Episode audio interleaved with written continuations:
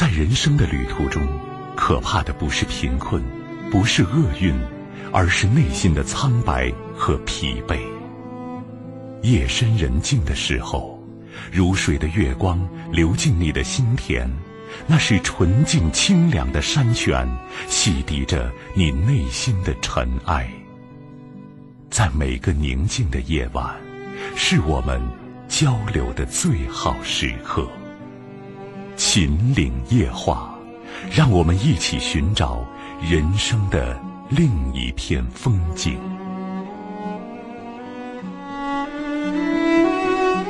用真诚相守，用真心聆听。各位晚上好，北京时间二十一点三十一分，您正在收听的是陕西都市广播，在每晚二十一点三十分到二十三点为您送上的《秦岭夜话》，我是金荣。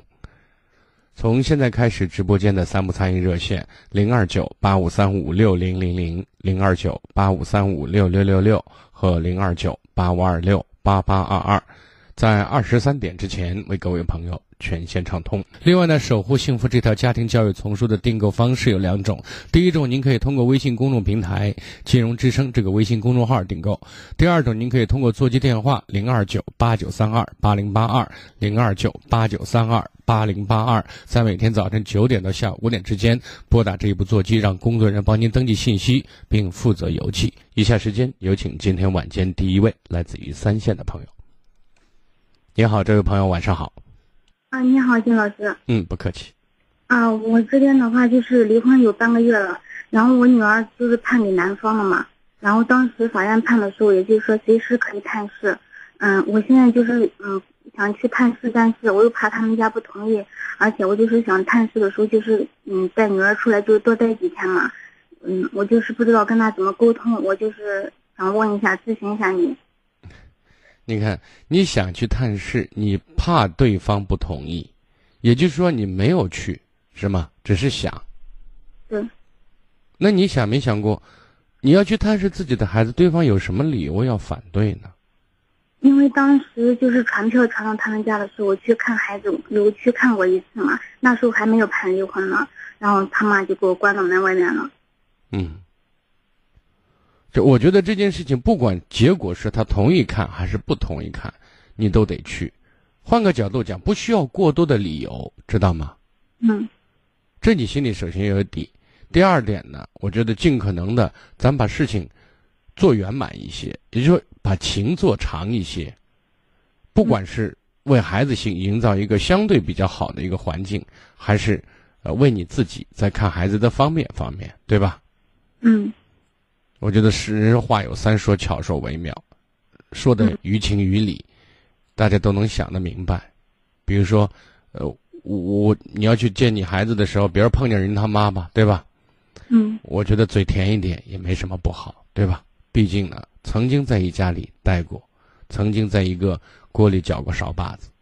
嗯，比如说，你不能现在就是一见面改叫阿姨了，其实叫个妈也没什么大不了的，对吧？嗯，就这意思。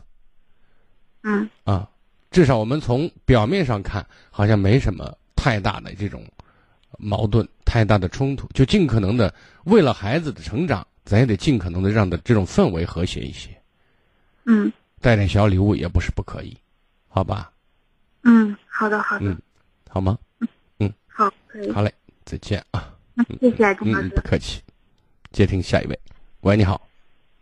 啊，金老师你好。你好。嗯，我今年三十，我有个家庭问题想咨询一下您。嗯。我今年三十二岁，结婚结婚三年，然后最近检查身体有点问题。嗯，是一种慢性病。大夫说可以生孩子，然后，但是可能我这个病要是控制的好的话，四五十岁应该没问题。要是呃控制的再更好一点的话，可能活个五六十岁也没问题。现在就是还没有生孩子，大夫说现在可以生，要生的话是需要让抓紧生。然后。我现在就是挺纠结的，因为我跟我老公家里都是农村的，自己结婚的时候，我们俩嗯自己奋斗了几年，刚买了房子，每个月还房贷，然后生完孩子之后又要看病，每个月花一两千块钱，要维持。对生孩子的话，压力可能比较大。然后我不知道该不该生。你看，我觉得人生每个人都会遇到这样或者那样的困难和麻烦，没有谁的人生是一帆风顺的。那么，在面对问题的时候，我们首先的讲的是如何解决问题。这是一个，我希望你能够能够想明白。第二点呢，就是很多时候是大家的意识，一种想法，就是精神层面的东西，就支撑。就是大夫如果这样讲，我不敢说他说的不对。或者说他一定是胡说八道的，但是有没有想过，现在这样告诉你，就是在任何时候人都要去爱护自己，或者说去维护自己的身体，因为人到了一定年龄，势必各种机能在衰退，这是一个必然。所以我们可能你应该理解为，这个应该更让我们更加小心的去爱护自己的身体，同时呢，来规律自己的生活内容。而不是成为一个说我要不要生，我要不要怎么样？那你如果说经济困难，那么我们想办法去赚钱嘛。那这个问题解决了的话，去维护也好，去保养也好，那么如果说你把它用一个保养的词，可能情况更好一点。好像是我们随时要等着等着死神来和我们握手一样。如果你抱着这种心态，那么每天对你都是噩梦。你能理解我的意思吗？就是你心理上一定，先不要把它当成一个非常了不起的事情，整天像一个阴影一样围绕着你。就是心情很重要。为什么有时候一到医院去，医生说：“哇，你癌症。”那有些人想开了，那就我什什么都不管了，爱咋地咋地去，然后反而再过一段时间没事了，好了，对吧？就这种事情不是没有，这其实从一个侧面想说明什么，就是精神对一个人的支撑有多大，就是像两股力量，正义和邪恶在斗争一样。你越害怕它，你情绪状态越糟糕，身体的这种自我的恢复或者自我的免疫功能就显得越脆弱，对吧？因为你情绪糟糕，你你睡眠成问题，你饮食成问题，你的免疫系统不脆弱，不变得。这种坍塌怎么可能，对不对？就是人说能吃能喝，爱咋地咋地。现在关键。但有些东西，因为为什么这样讲？因为很多时候，有些事情是你无法左右的，对不对？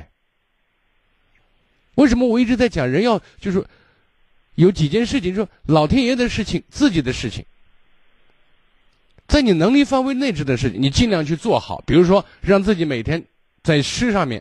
饮食结构搭配合理，不是每天吃大鱼大肉。你发现那些得了有些难缠的病的人，往往是吃的大鱼大肉，就是那种东西吃的太好，东西吃的太多了，对吧？就是饮食方面注意好，运动上面注意好。那么在自己的身身边，多给自己周围的人制造一些快乐。其实快乐别人，也快乐自己啊。你看，整个这是你，我认为你自己愿意的话，是可以操作好的一种氛围。反过来相互影响，良性循环。你这一出来啊，我这个身体有问题，我这个要生孩子，压力又很大。那如果这两个非常大的困难，你把它看为看成不可逾越的话，那好像只有一条路，叫死路。你甘心吗？你不甘心。那我们能不能做一些积极的事情？那生个孩子，人家有钱多了咱富养，没钱了咱穷养也能过呀，对不对？如果你的身体说不允许生孩子，或者说生孩子直接可以威胁到你的生命，他他没有说。那那你告诉我，你为什么一定要把它当一个分自己就是非黑即白的事情要去面对呢？首先，我现在有两点，我就提醒你：，一个是精神层面的东西，我们不要人为的给自己精神上面制造压力。说的简单一点，天要下雨，娘要嫁人，随他去吧，反正我把自己该做的事儿做好，这是一个。另外，努力赚钱呢，对吧？没事跟朋友、跟亲戚多走动走动，多到市场转一转。那有些事情人就跟卖早点一样，人就一天卖上几三四个小时，赚三五百块，两三百块，那一个月小一万呢？你觉得是吗？是，想生了孩子之后，加上我身体不太好，让我老公就是压力太大。那你你看，我现在就说，我们在这方面要想着解决问题。你现在等于说坐以待毙的情况下话，那别说一两千块钱，五百块钱都是压力。你没人钱不可能主动跑到你手里去的，对不对？我们得想辙呀。你守在家里面，不寻找商机，不寻找怎么可能更好的赚钱？那我们只能坐以待毙了。那您什么？该该生孩子生孩子，该赚钱赚钱。是该吃吃，该喝喝。医生说的也不一定都准。有时仪器都检查错误呢，明明乳腺癌，说你乳腺增生，说你乳腺癌，咵吃乳房给你切了，你跟谁讲理去？对不对？有些东西呢，有时候你心情好，你状态好，有些疾病慢慢说不定就没了，就这意思。这些事情，基本要来的东西，很多东西有，如果超出你能力范围，不在你能力范围范围之内的话，那就是随他了。明白我的意思啊？想也白想，不想说不定还没事儿。一想没事的事儿想成事儿了，好吧？不是这三年刚好我就是我们结婚三年，我备孕刚好也一直怀不上，所以这个情况就比较焦急。你自己又给自己找事儿去了，嗯，本来这件事大家那这是双方共同努力的事儿，那不是你一个人就可以努力的事情。有些东西也增加一些常识性的东西，对不对？做好准备，然后呢，嗯。把各种日子算好，我觉得这也这是人为我们可以去做的，我们把该做的做到，好吧？然后呢，记住，有时候你要找钱，钱才找你呢。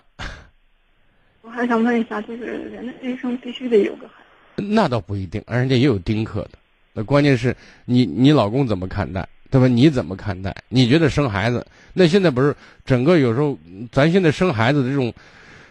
生育率其实，在某种意义上，那各种统计统计数字多少都在下降。那很多人不愿意生孩子，这些二胎放开了，也没有像那种井喷之势，人人都生二胎。很多人也不生，为什么？养个孩子的确压力大，对吧？我自己的观点来说的话，我觉得不生我也可以接受。那那你还有个男人呢吗？又不是你一个人的日子。我问他了，我老公说听我的。听你的，如果你对你们感情很有信心。我觉得生活当中两个人的感情是有很多事件、很多纽带，不断的捆绑和衔接在一起的。如果两个人的交叉交集越来越少的话，你自己是可以感觉到的，对吧？如果你们两个人生活当中各方面觉得都非常有意思，而且共共共同的爱好、共同的兴趣、共同的事业也比较多的话，交集内容也比较频繁的话，那没有孩子也不是不能过。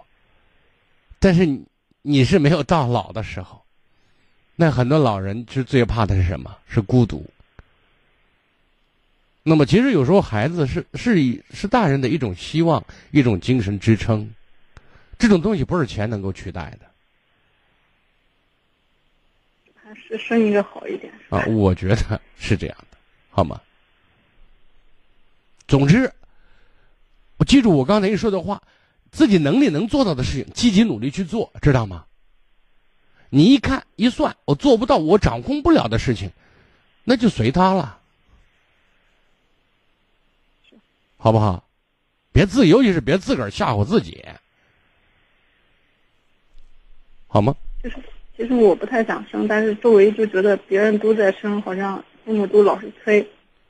然后就好像迫于外外在，当然生病是一方面，但是我就是说针对生孩子这一方面，我个人觉得其实可生可不生，可以不生，我偏向于不生，但是因为外界压力比较大，感觉好像不生的话又又就比较现在又那人活在社会当中，活在群体当中嘛，有些东西你你能够左右，有些东西你要，你一定要顶顶着来的话，除非你不在乎，你谁爱说啥说啥去，对的，我不生就是不生，打死我都不生，谁也拿你没辙，对吧？但是他们的言语如果能够影响到你的话，你要容易受到影响，那情绪呢很肯定很糟糕。这还有另外一点，你说别人不光给你施加压力，给你老公也施加压力，对不对？有时候我说有孩子是一种责任，更是一种牵挂牵绊。那你们过着过着，你老公跟别的女人说生个孩子去，说你不生不生我跟别人生，你有点傻眼吧？要是年龄大了生不了了，是个傻眼。我的意思，希望你能够听明白，好吗？好的，再见。谢谢老师，不客气。接听下一位，喂，你好。喂，你好，金云老师啊。哎，您的电话，请讲。嗯。我想咨询一下我女儿的事。嗯，她今年还不到三岁，就刚三岁，性子就是她性子太要强了。出去和小朋友一起玩，然后他们比如就他们爬高，小朋友比她高一头，但是她就要比小朋友爬的高一点，就要比其他小朋友就是要爬高一点。然后小朋友说自己上幼儿园上中班，她也会说他上大班。其实她还没有去幼儿园。骑自行车的时候，她要比。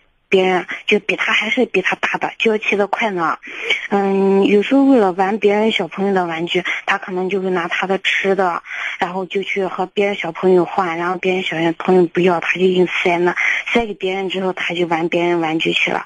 然后我就觉得他活得太累了，就是那么大一点小孩，我觉得他好像就太要强了。就谁带他着呢？谁带他着呢？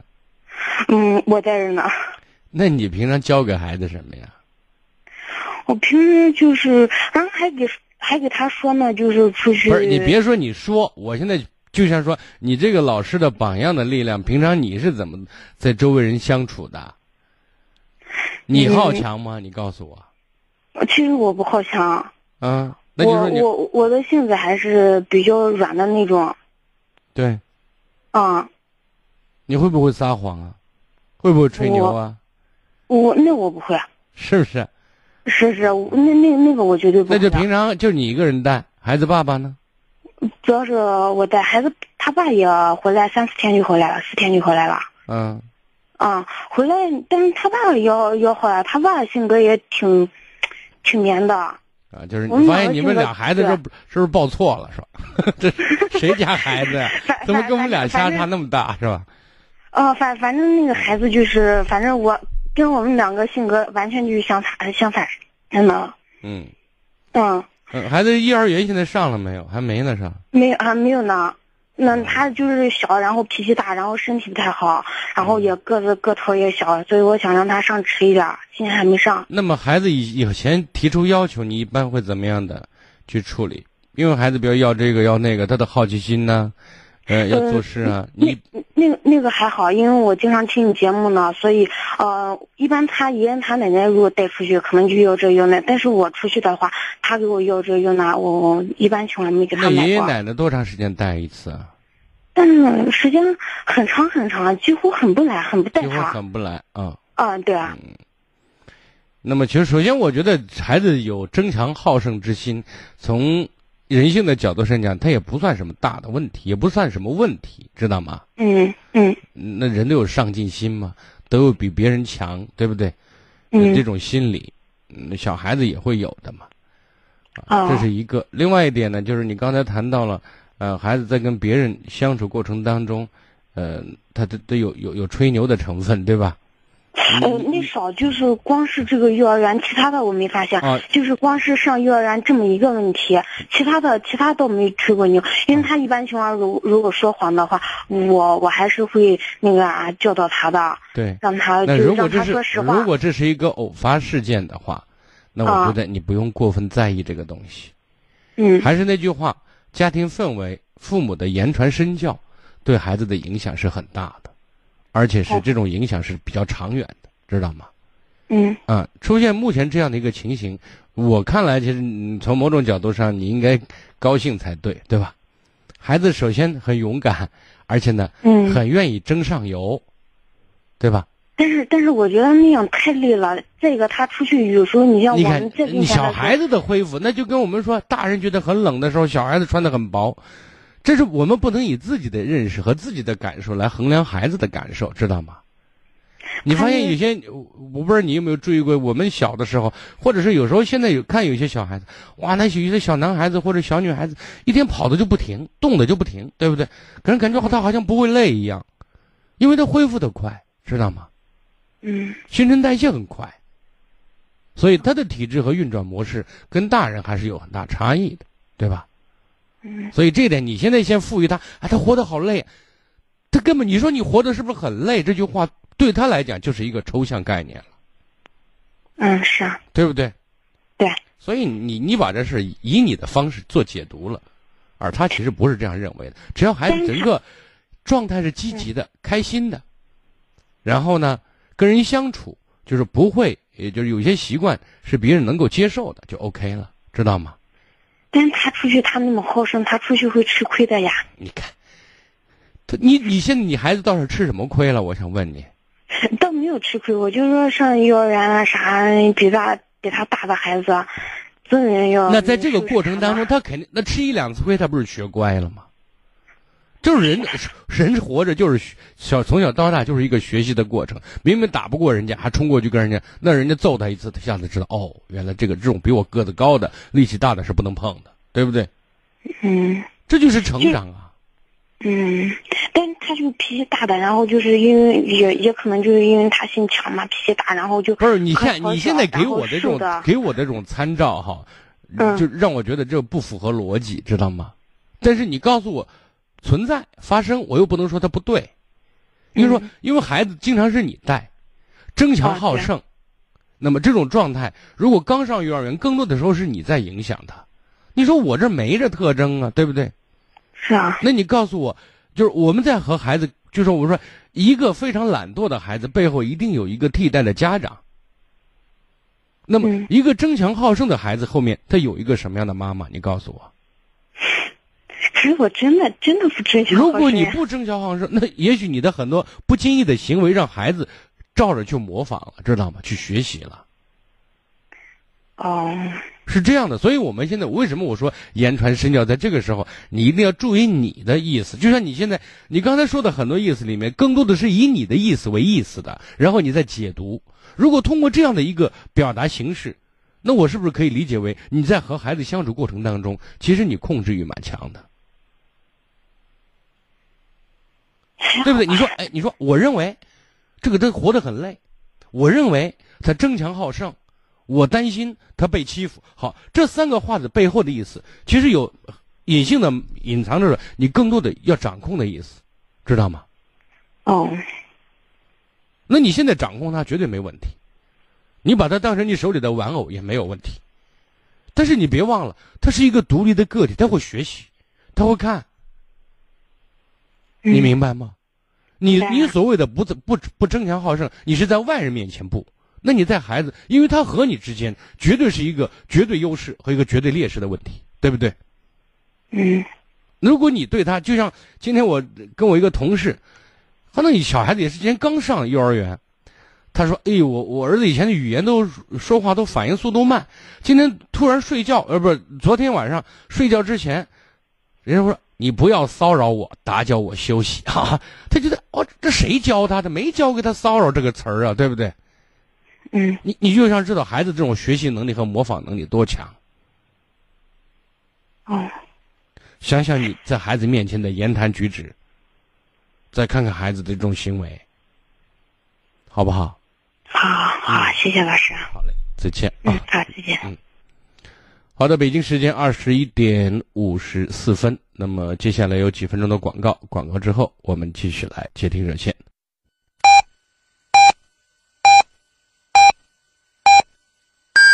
北京时间二十二点整。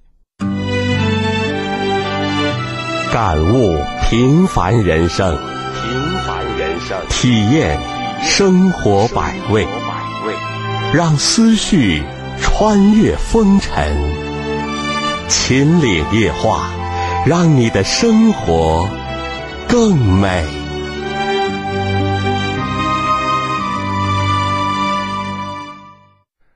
北京时间二十二点各位朋友您正在收听的是陕西都市广播在每晚二十一点三十分到二十三点为您送上的秦岭夜话。节目进行当中如果打电话不方便有意见和建议您可以关注一零一八陕广新闻的微信公众平台。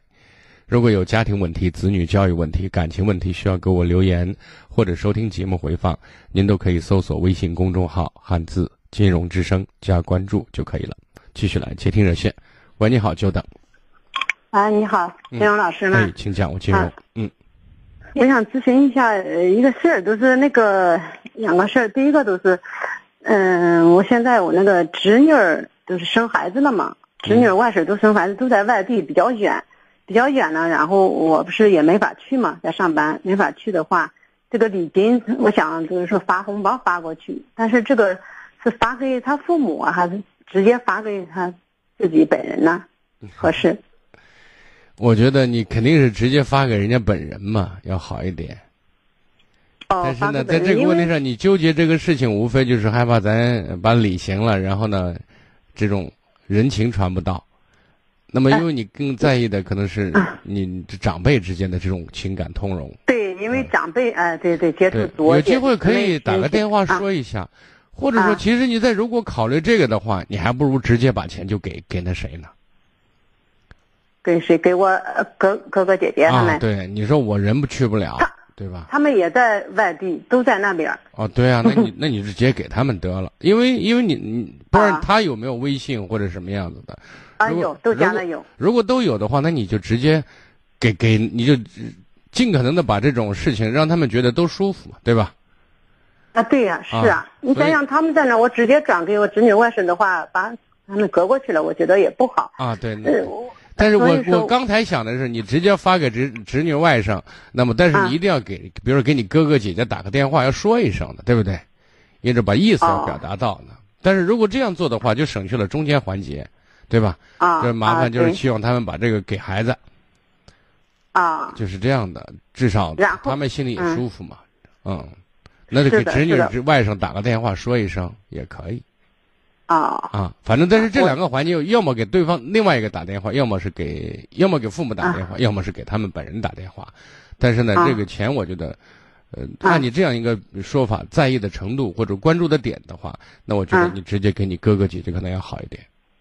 哦。然后给孩子打个电话说一声，好吧？哦。另外就是说，那我礼金的话，我我到底是该给多少？就是说，因为我哥 你给一千也行，给一万也可以。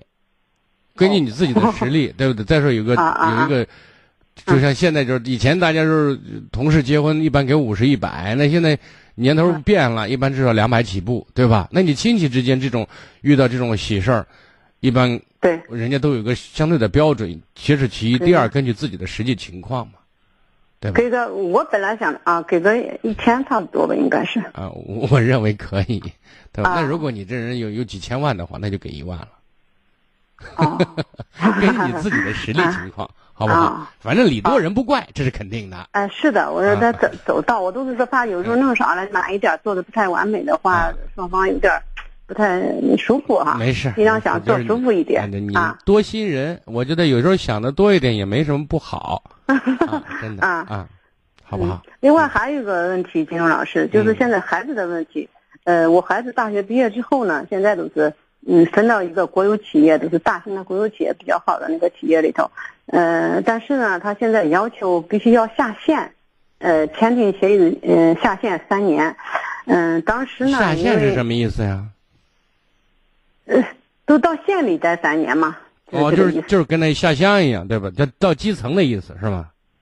啊，也不是乡里，我知道，就是反正你不能待到总部，待到基层要去待几年，是这意思。对对对，啊，签的协议是待三年，所以说呢，现在的孩子呢，嗯，有时候他他去了去了，可能上班上的有呃两个两两个多星期嘛，嗯，他现在回来，他感受到，因为啥嘞？因为这国有企业里，他到县里之后了嘛。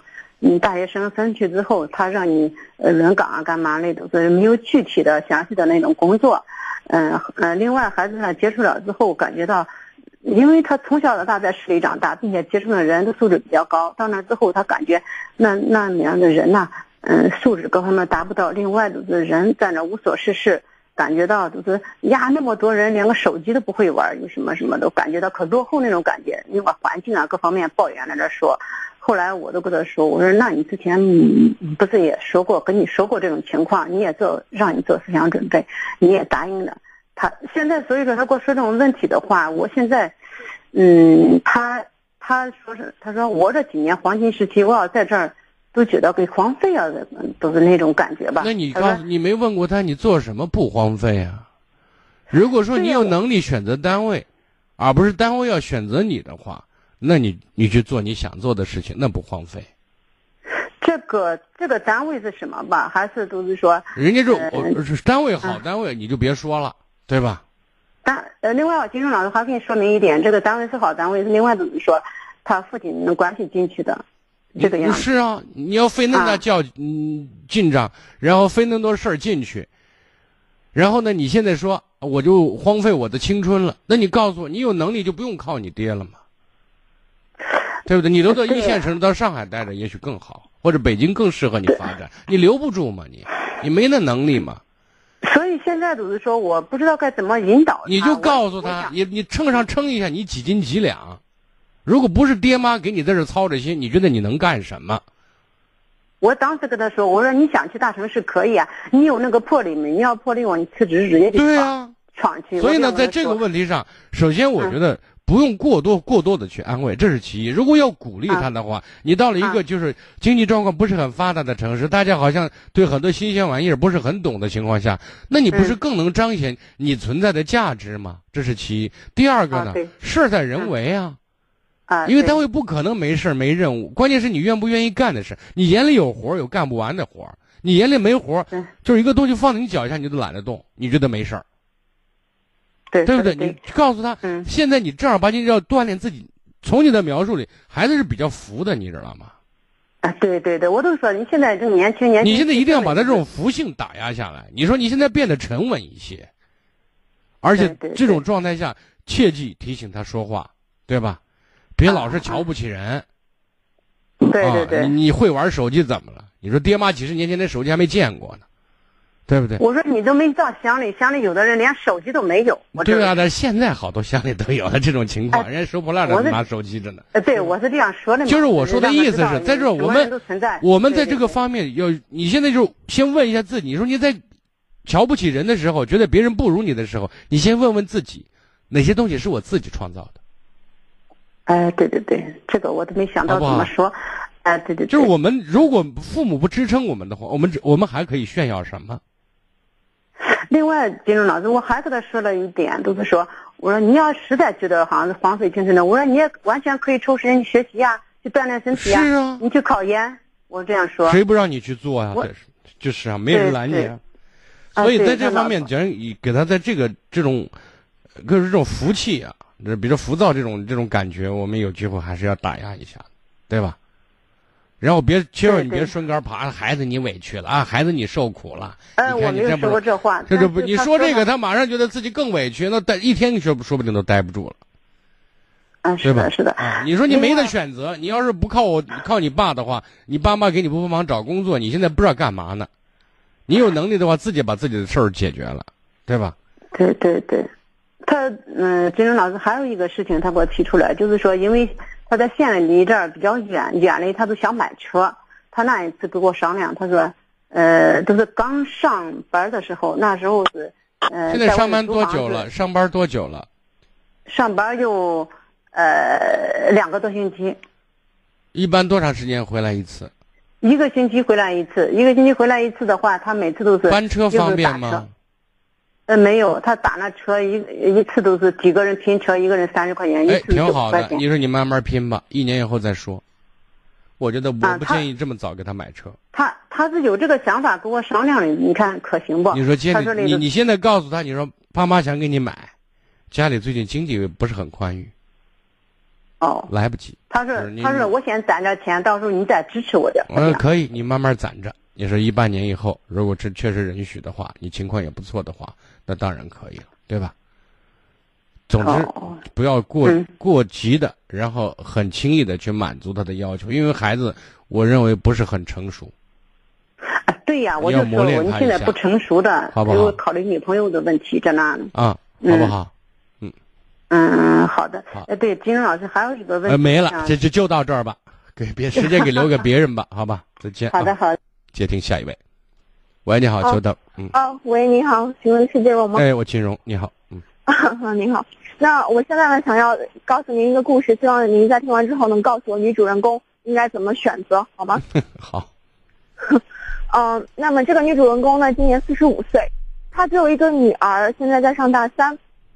在她四十岁之后呢，她与她丈夫关系一直不是很好，因为这段时间她，嗯，体弱多病。呃，但是呢，丈夫不仅不照顾，而且还对她非常的冷漠，甚至恶语相向。然后你知道，言辞是非常伤害人的。那么她为了这个家，还是努力想要经营下去，并且想要继续维持下去这种家庭关系。嗯，然而呢，就在近期，她发现这个丈夫竟然隐瞒了她五年的将近婚外情。那么现在呢，她有两个选择：第一是离婚，第二不离婚。那么离婚呢，我们就要考虑到最坏的一个结果。那么她的呃经济经济会变得非常的拮据。那么这是第一点。那么第二点呢，她的嗯青春年华不在，那么很难找到下一个可以嗯、陪伴她的嗯、好的男人。呃，然后呢，还有还有第三点就是说，这个男人怎么说呢？他是嗯、比较小人心性，就是说非常的斤斤计较。所以说，如果跟他离婚的话，会有一场一场硬战要打。嗯，关于财产分割问题等等等等。那么，那么第二点，那就是不离婚。不离婚的话，他们的感情一直就不是很好，而且，既然一直都不是很好的话，而且还在知道她的丈夫有婚外情的这种情况下呢，还要虚伪与蛇，那么这只会让她更加的煎熬。那所以呢，您能告诉我她要怎么选择吗？那我觉得他应该离婚，至少离婚还有出头之日。如果不离婚的话，就像他被像被人凌迟处死一样，更痛苦，因为她根本没有能力转变那个男人对她的态度，而且由来已久，这是其一。如果离婚的话，你刚才说，如果离婚，他的经济方面会很紧张。如果这个男人很富有，那么他就不会穷。你明白我的意思？就是那个男人拥有的每一分钱都会有他的一半。是吗？是的，嗯，这样，那所以他不会穷是说，。如果这个男人有一百万的话，他他硬硬的分五十万走，就是这样的。那就是经济的问题还是会有一定的保障。呃，是的，那除非这个男人是个烂杆，本来是他就光脚没鞋，你指望他没门儿，那就歇了，对吧？那只能说他看人看错了，至少辛苦这几十年，那白辛苦了，白瞎了，对吧？嗯，但是我认为离婚是是好的，是应该的。可是，可是离婚的话，他的，他我们把这件事委托给律师，让律师处理。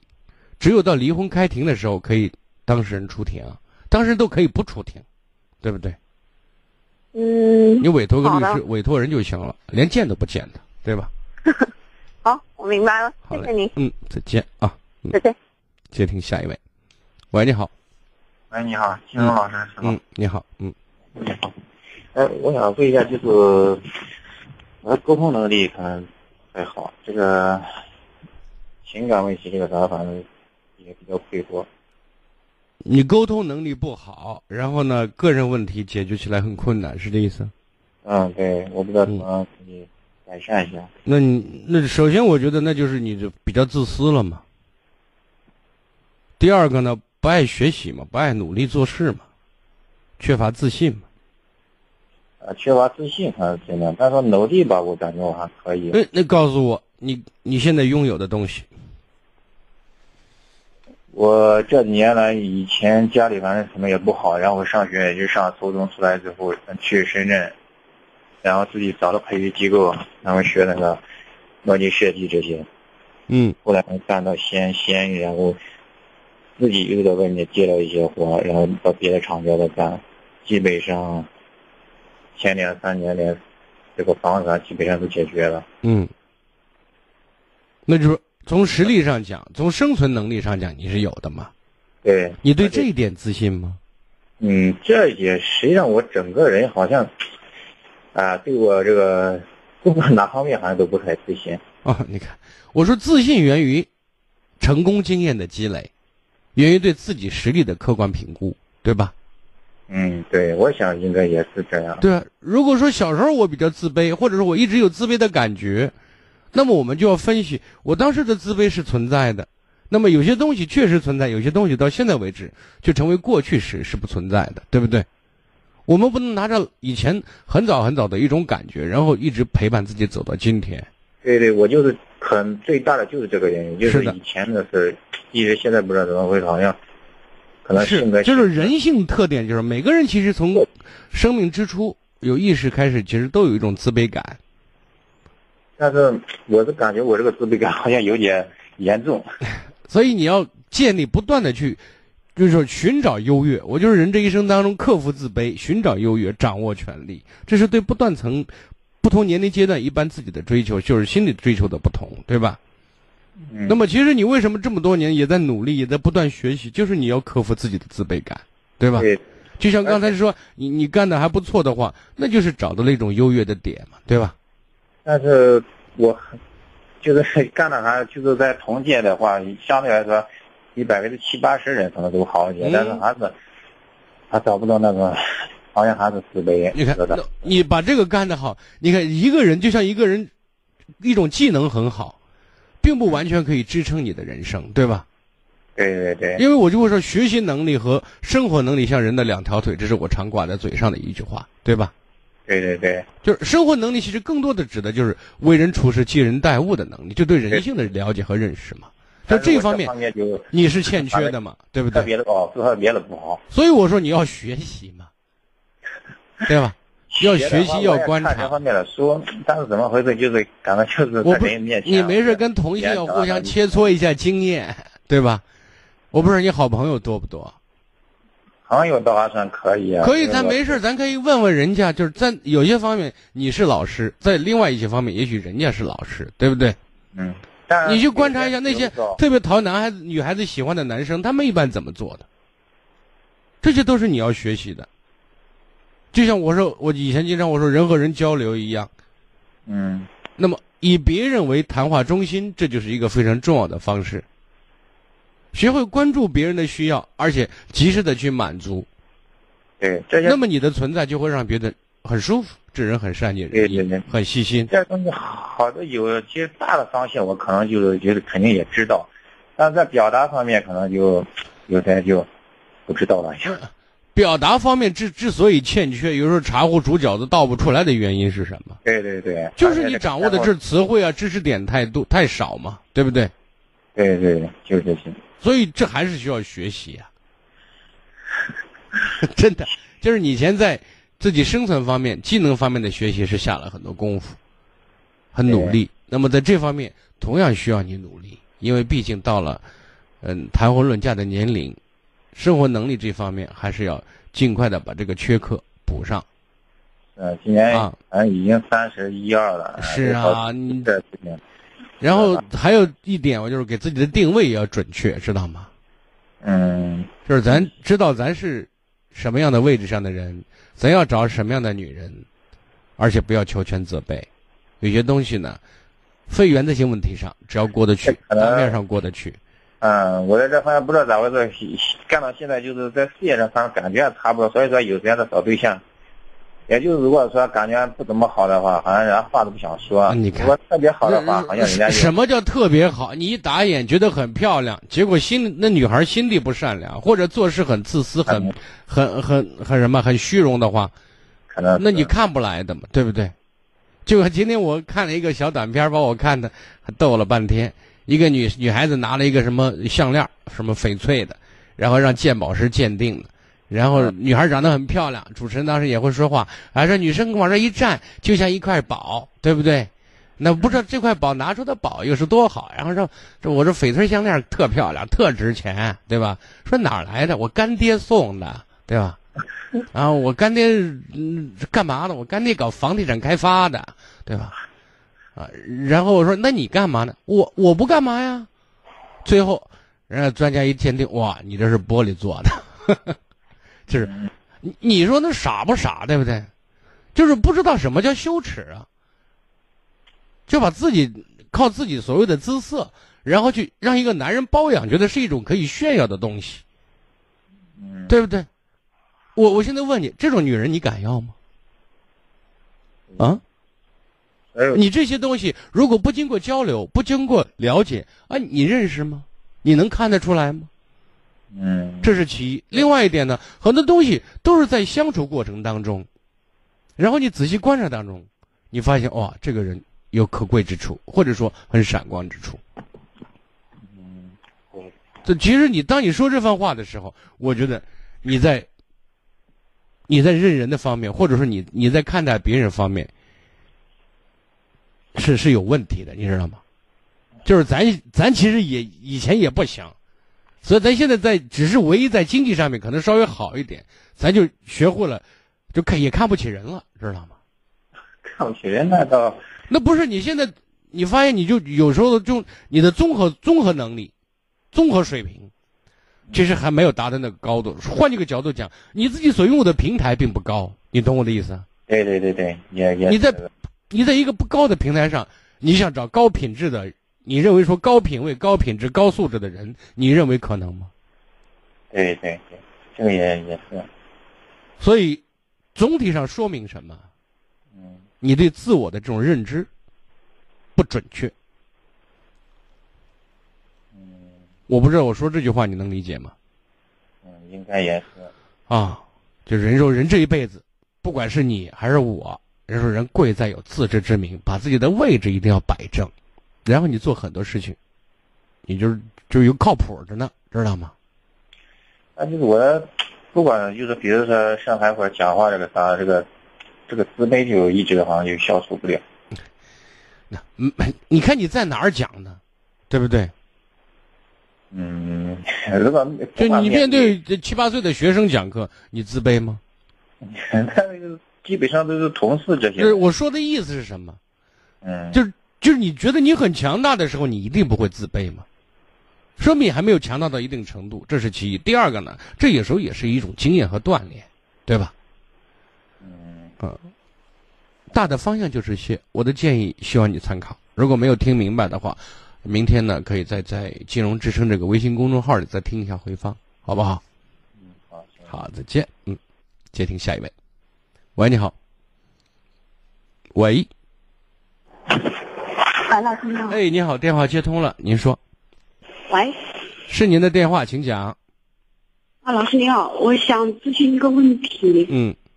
然后是我姐跟我姐夫的，然后我姐跟我姐夫是在外面打工的，然后两个小孩在家里面。然后前几天他给我妈打电话说，我姐夫又不吭声，在他卡里面，然后取了三千块钱，然后打回去了。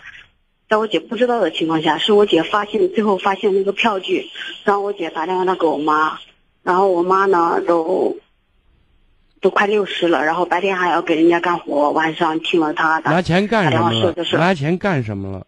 他没说。你姐和你姐夫平常没有很好的交流吗？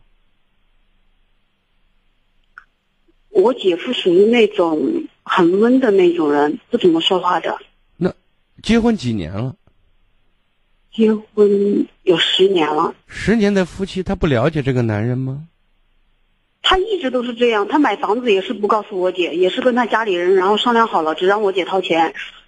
以前还有一次是。那他们两个在这十年的感情经营当中，靠什么支撑啊？两个人在一起的，就能够继续走下来的理由是什么呀？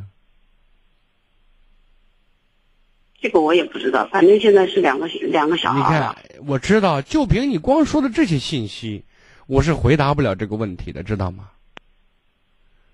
你像你说房子都可以给你姐不说，然后那那三千块钱算什么呀？那是小儿科的事情，对不对？那为什么他可以，他还跟他家人商量？但是他商量的对象不是你姐，这又是为什么？这是其一。第二呢，我为什么又拿钱的是你姐而不是他呢？你姐为什么又要拿了呢？你看，这所有的背后的原因，我估计你不会说的很准确的。我现在想问的是，就是我我妈她不是，我姐她告诉我妈，她说她不想活了，然后心情不好，然后不想活了，活着没意思。然后呢？你说你得活，你还俩孩儿他妈呢，我我还没死呢，你难道让白发人送黑发人吗？对不对？你老公拿了三千块钱，你都不都都不活了。他以前拿十几万、二十万让你买房子，你不是还活着呢吗？对不对？不是我姐，她是很那种很节俭、很节俭的一种那种人。很节俭，节俭。那我你告诉我，家里的经济大权一直是你姐掌握着，是这意思？不是，他们两个工，他们两个都有工资的，然后自己的工资卡自己，然后就放在那里。我姐，她连她连她的密码，比如说我上次就给她说过了，我说以前我都告诉她，我说你把你的密码改掉，她不改，他也不他也不会取钱，你知道吧？然后每一次都是那你就我姐教你我姐不姐想用钱了，然后他自己去拿着我姐的卡取。是。那这些该具备的最基基本的生存技能，总应该学习。你稍等一下。北京时间二十二点三十分。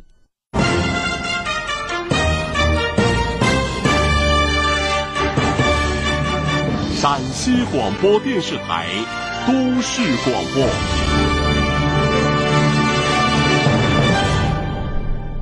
北京时间二十二点三十一分，各位正在收听的是《秦岭夜话》节目。如果有家庭问题、子女教育问题、感情问题需要给我留言，或者收听节目回放，您都可以搜索微信公众号“汉字金融之声”加关注就可以了。继续来接听热线。喂，你好。喂，老师你好，啊，你看刚才我说了这些问题，还有你回答这些问题，更多的时候呢，我觉得你姐和你姐夫两个人，尤其是你姐在这个经营婚姻过程当中，很多时候把本该属于自己的权利就交给别人了，然后不会自保，你知道吗？不会捍卫自己的权益。夫妻之间这种两像两张皮一样过的日子，那么我相信双方都存在问题。但是你姐，你说你你是你是把很多东西机会让给别人，然后别人在欺负了你之后，你也没有一个让别人看来可以长记性的举动，然后别人当然就接着接二连三再来了，对吧？然后你说我受不了了，然后跟你妈威胁，你妈说她不活了，问题是他每一次他他受了委屈之后，然后他告诉，所以现在受了委屈之后，你是他妹妹，白天又干活，晚上听了他讲那些又睡不好。哎，不是？你看你是他妹妹在这方面你的社会经验反而可能比你姐多，你要教他呢，对不对？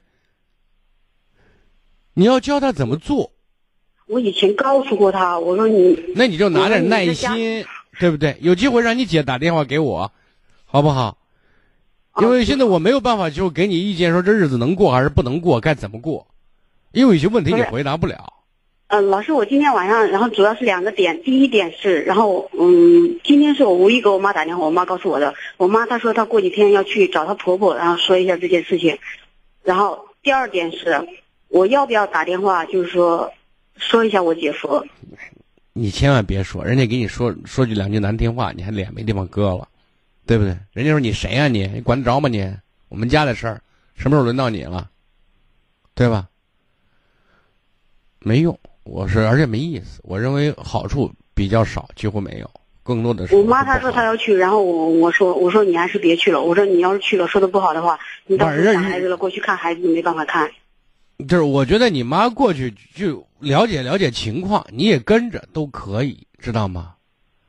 我们不要本着去要闹事儿，就是一定要下不来台，不要本着这种想法去，就了解了解情况，到底咋回事儿？你们这是对吧？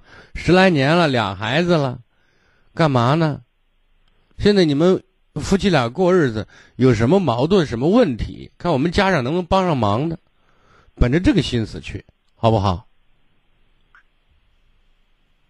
然后了解更多的信息。如果你还想不明白，尤其是你姐，我希望他给我打电话，而不是你。有些问题我、哦我问你，你回答不了。呃，那个我还想到一点，就是过年的时候，我爸不是住院嘛，然后我姐回去的时候是我在，因为我那个时候回去的早嘛，然后一直在医院里面照顾我爸，然后我回去的时候，我姐是过完年才，我爸出院了之后才回去的，然后我姐回去的时候是给了三千块钱，就是说是她没回来照顾我爸，然后我在家一直照顾我爸呢，然后给了我两千，给了我妈一千，这加起来不是三千吗？刚好他这一次他也是三千，我想不想我自己在想的，是不是因为那三千块钱，我要不要把这三千块钱再给他呀？但是你那个钱我你再别没事添乱了，啊，你别胡乱想了，我给你不浪费时间了，我的意思表达完了，好不好？好，再啊，行，见啊，好的。接听下一位。喂，你好，喂，嗯，您说，啊，你好，金老金龙老师。嗯，不客气，啊，我的小孩那个是嗯男孩儿，呃，去年的十一月份就是抑郁症，呃，查出来的是抑郁症，确诊之后呢，大概没上学，就我从北京上班的就跑回西安来，嗯、照顾他，大概是用了这八个月的时间，基本上嗯、呃在恢复阶段了。然后呢，问题是那个就是好不容易有就是有恢复的情况，希望他不要往回缩，就是他现在目前就是在老家，在自己熟悉的环境里不敢出去，不敢出门，经常就是那个嗯，在家一待着没事儿就睡觉，睡到中午十二点，这种情况就比较危险。嗯，之前我把他带到北京去呢，也是为了让他在陌生环境好一些，但是现在就是用什么方法来刺激他出去，我该不该逼他一下？好像那你不是给孩子治疗着呢？医生怎么说呀？哦，医生是那种就是只开药了，就第一次是个专家，只有每次只有两分钟，再约不到了。然后、你就再约他十分钟，再约他十回，还是那回事儿，还是两分钟。对他药是一直吃着呢，就是这个药是那吃药有什么用啊？用，啊，挺挺管用的，好像怎么管用了嗯，怎么管用了？我想问，八个月了，啊，逐渐的这个整个情况全全部变好了。什么情况变好了？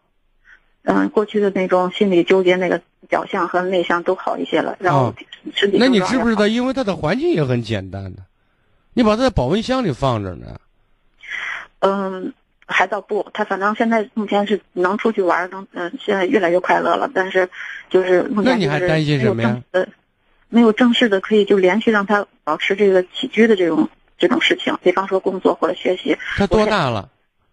啊，十七岁半，马上十二月十二月份就是十八岁。哦，那十八岁了，这交朋友怎么样啊？嗯，因为他脱离学校，所以基本上同学不好不怎么来往，也没什么朋友。那你不是现在能玩，他跟自个玩吗？嗯，自个玩，但是没有事情，他肯定会继续睡觉，早上叫不起这个。那你告诉我这是什么好啊？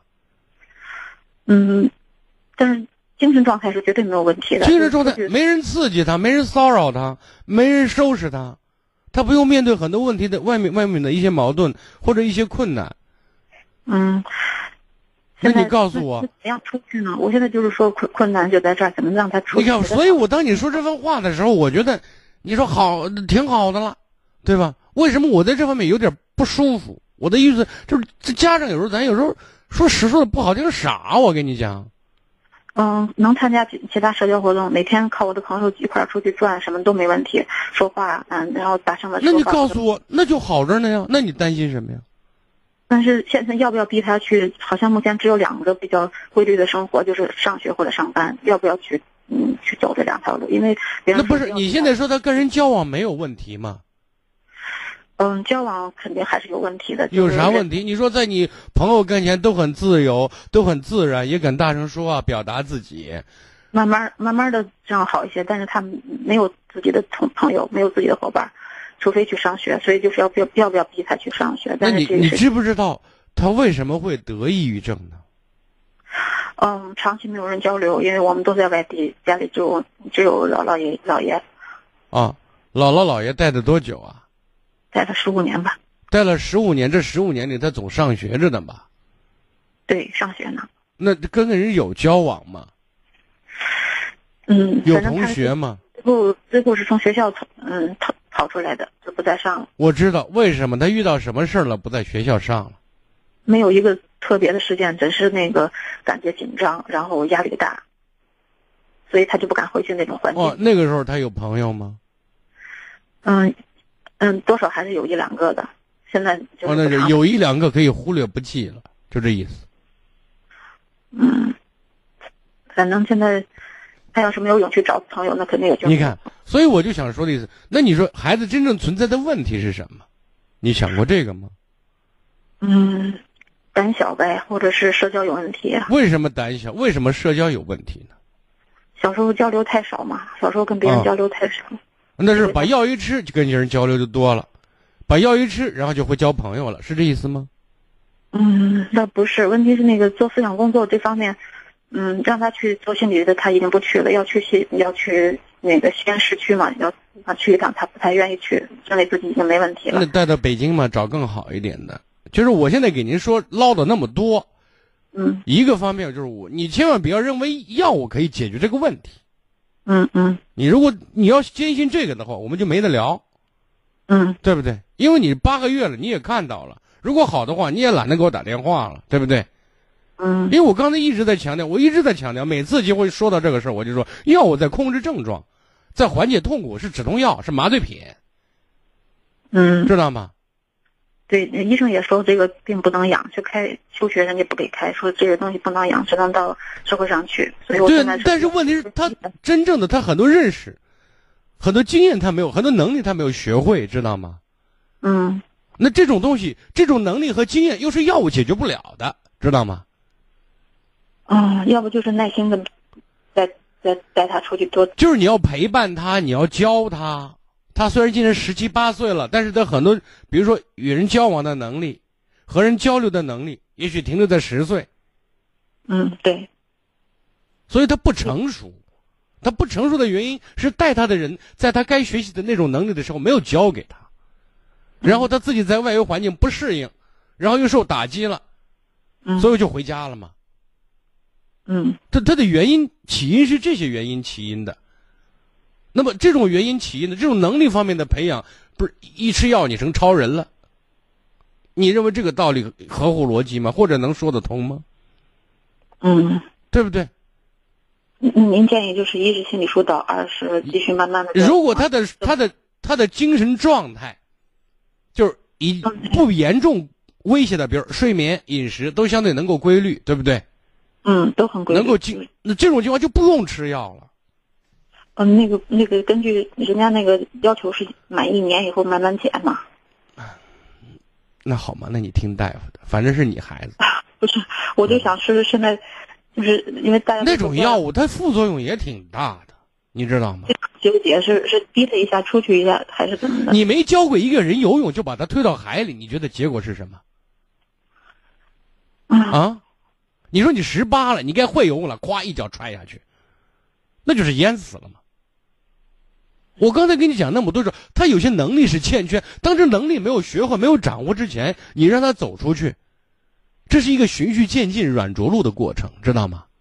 嗯，就他现在还没有完全掌握这些能力和技能的时候，你要让他的环境简单化，跟他相处的环境对他可能有一些耐心，因为说的再直白，他还是个病人，对吧？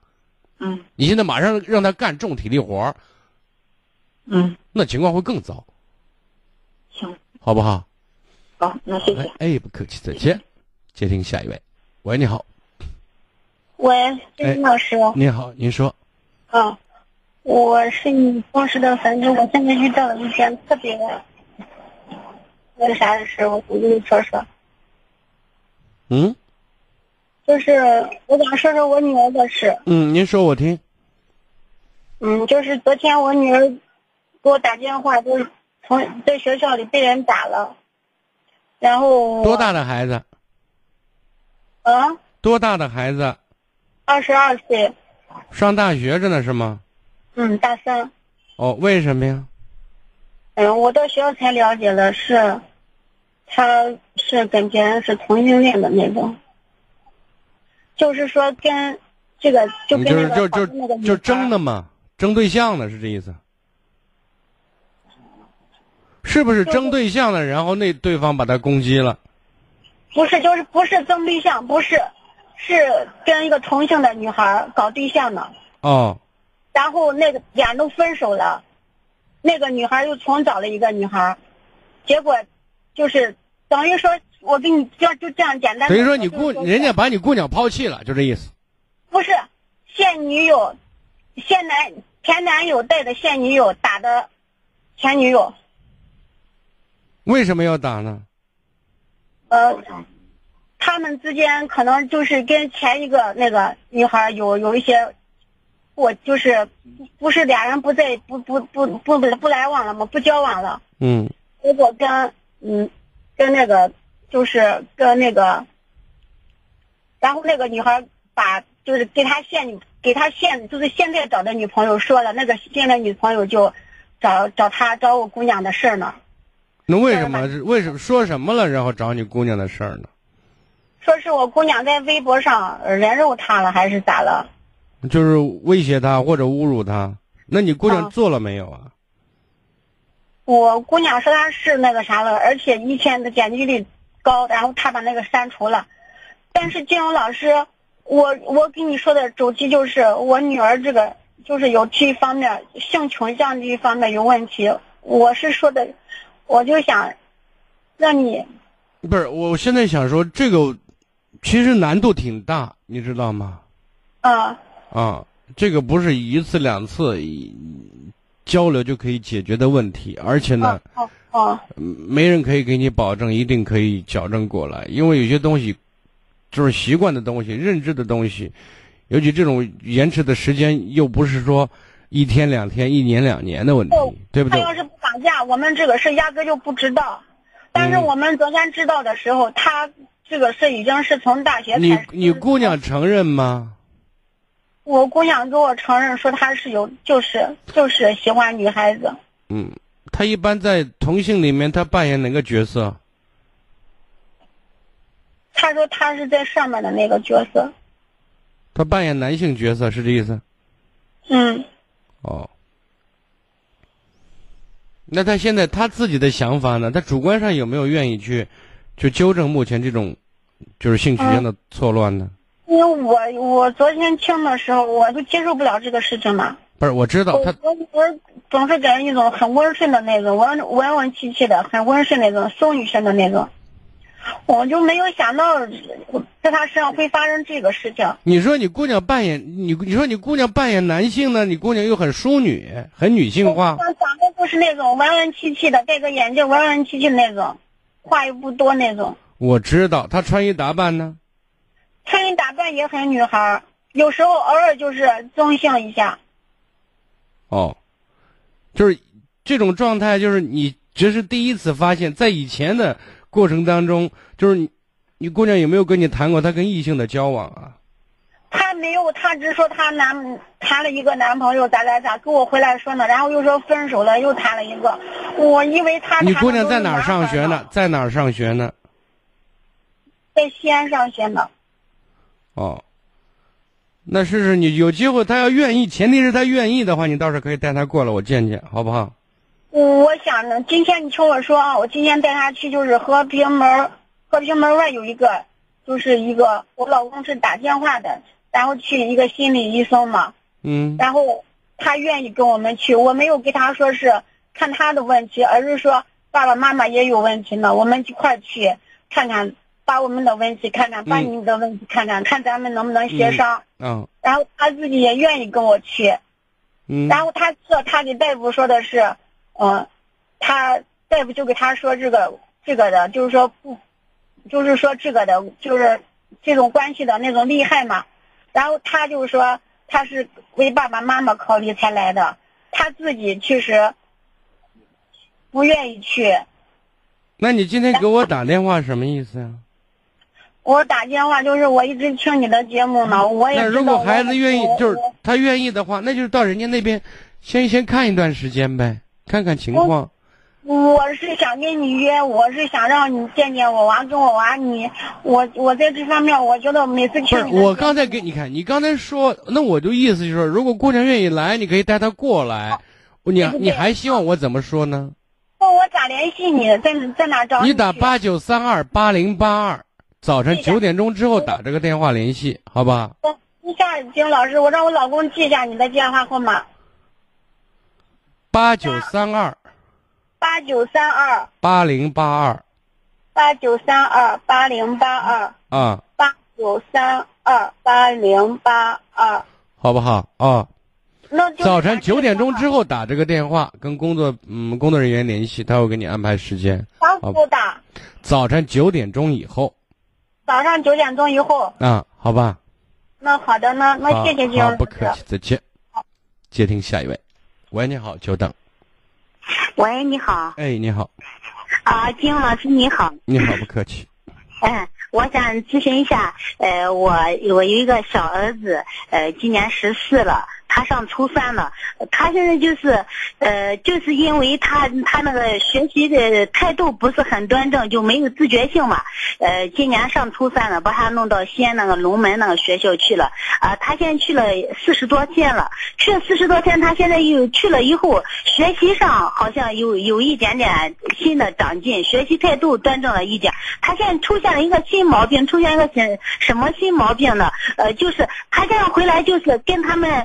那里跟他那些同学啊，就是老老要回来了以后，比那些吃的穿的，呃，就是谁可穿了一双鞋，谁的穿了一些衣服，我现在就不知道怎么有一个好的办法来引导他。那你要告诉他，我家里没钱，你上学那龙门死贵死贵的，对吧？对。然后掏了很多钱，已经把家里弄得没钱了。你想要穿好的，对不起，没有。但是呢，有一个办法，因为穿好的。穿的很帅气，穿的东西很贵，最终让别人觉得是你很牛嘛，对不对？你很有面子嘛，对吧？你想达到这种状态，但是有一点可以让你做到你有面子，你把学习搞好，你你更有面子，对 对嘛？对，你就是这样引导他了，就是千万在这个问题上不要给他妥协，知道吗？